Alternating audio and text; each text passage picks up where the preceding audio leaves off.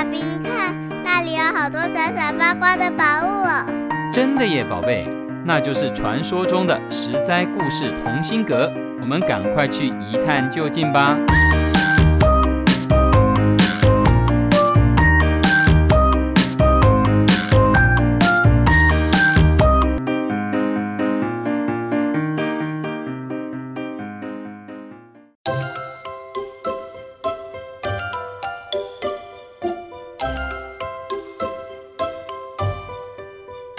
亲爱的小朋友们，我是帮故事加点风味，不会太甜，也不会太淡的维糖姐姐。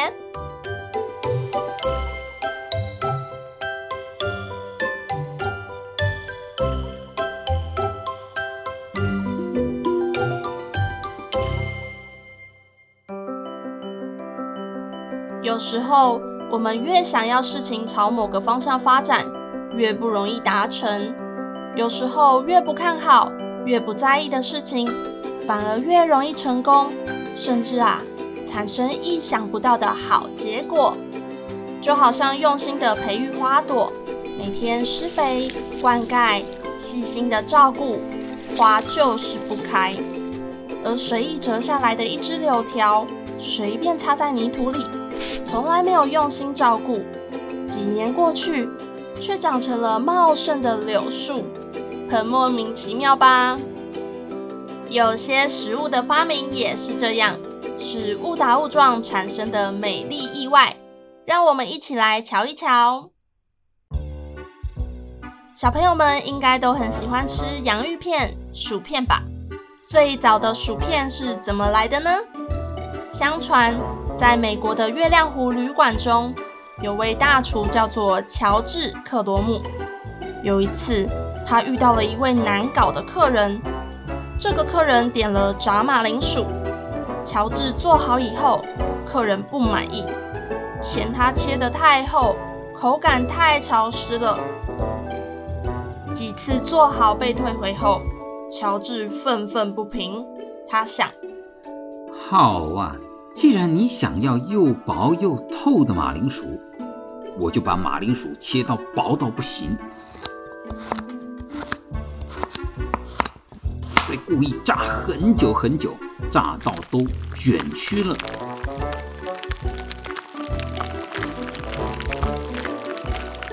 再撒上盐巴，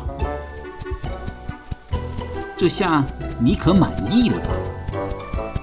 乔治本来想整整这位奥客，没想到那位客人把炸马铃薯片全部都吃光了，还非常满意，连连称赞。从此以后，这种薄脆的薯片就变成一种流行了，算是生气气出来的美食。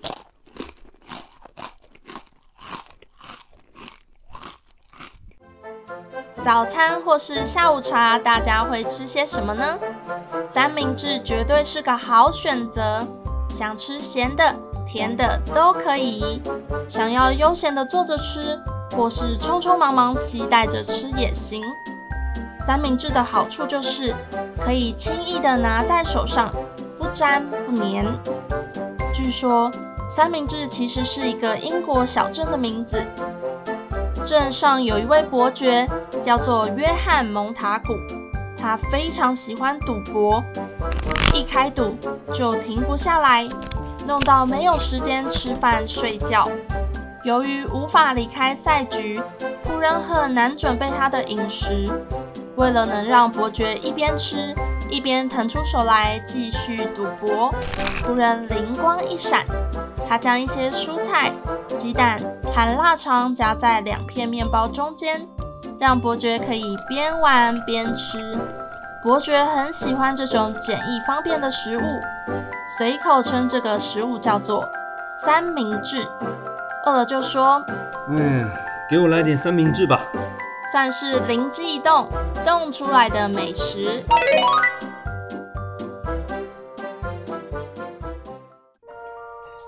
面包松软的口感，刚出炉的香气，咬一口，仿佛周围都冒出了幸福的粉红泡泡。面包在欧洲有着悠久的历史。但是最早的面包是一种粗糙的扁饼。相传在公元前两千六百年左右，有一个做饼的埃及奴隶。一天晚上，主人交代他准备一些明天要吃的扁饼。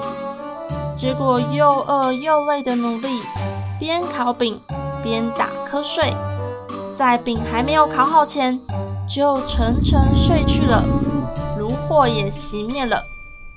夜里，生面饼开始发酵、膨胀、变大。奴隶一觉醒来，哎呀，这下子怎么办呢？生面饼已经胀大了一倍，完了完了！吓坏的奴隶赶紧将面饼塞回炉子里继续烤，祈祷还有救。最后，居然烤出了类似现在的松软面包。比扁饼好吃多了。发酵的秘密被揭开后，人们开始制作出越来越美味的面包，算是粗心大意吓出来的美食。铁蛋是淡水著名的小吃，Q 弹有嚼劲。铁蛋怎么来的呢？在雨季绵绵的日子里。船头有一位面店老板娘，她卤了很多卤蛋，却卖不出去，丢了可惜。老板娘只好将卤蛋不断地回锅，卤蛋越卤越小，越卤越黑，而且变成像铁一样坚硬。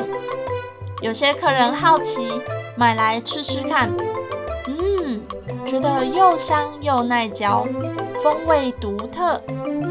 消息传出去后，大家纷纷前来购买。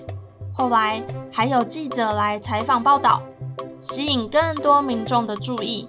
铁蛋也就成为来淡水必吃的美食了。有个食物跟铁蛋的由来有点像，那就是臭豆腐。相传在清朝康熙年间，有一位卖豆腐的商人，他想要多赚点钱。便做了很多很多的豆腐，结果生意不如预期。他怕剩下来的豆腐坏掉，便撒了点盐和调味料，希望能保存久一点。结果发酵的豆腐出奇的臭，却意外的好吃。臭豆腐就这么流传开来，成为经典。铁蛋跟臭豆腐属于怕浪费。而延伸出来的美食。三杯鸡是哪三杯？小朋友知道吗？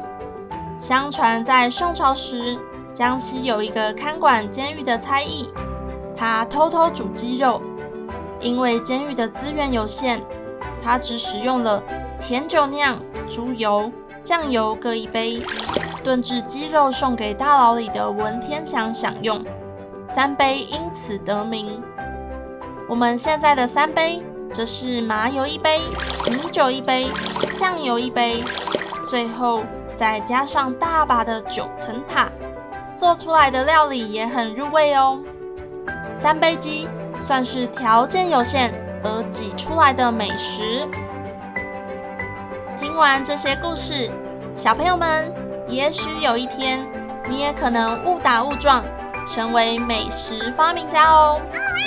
下周同心阁还想来点什么美食呢？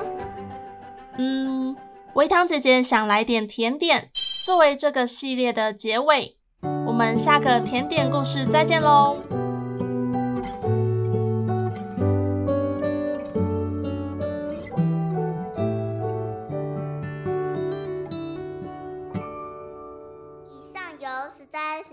网络教育学院制作播出。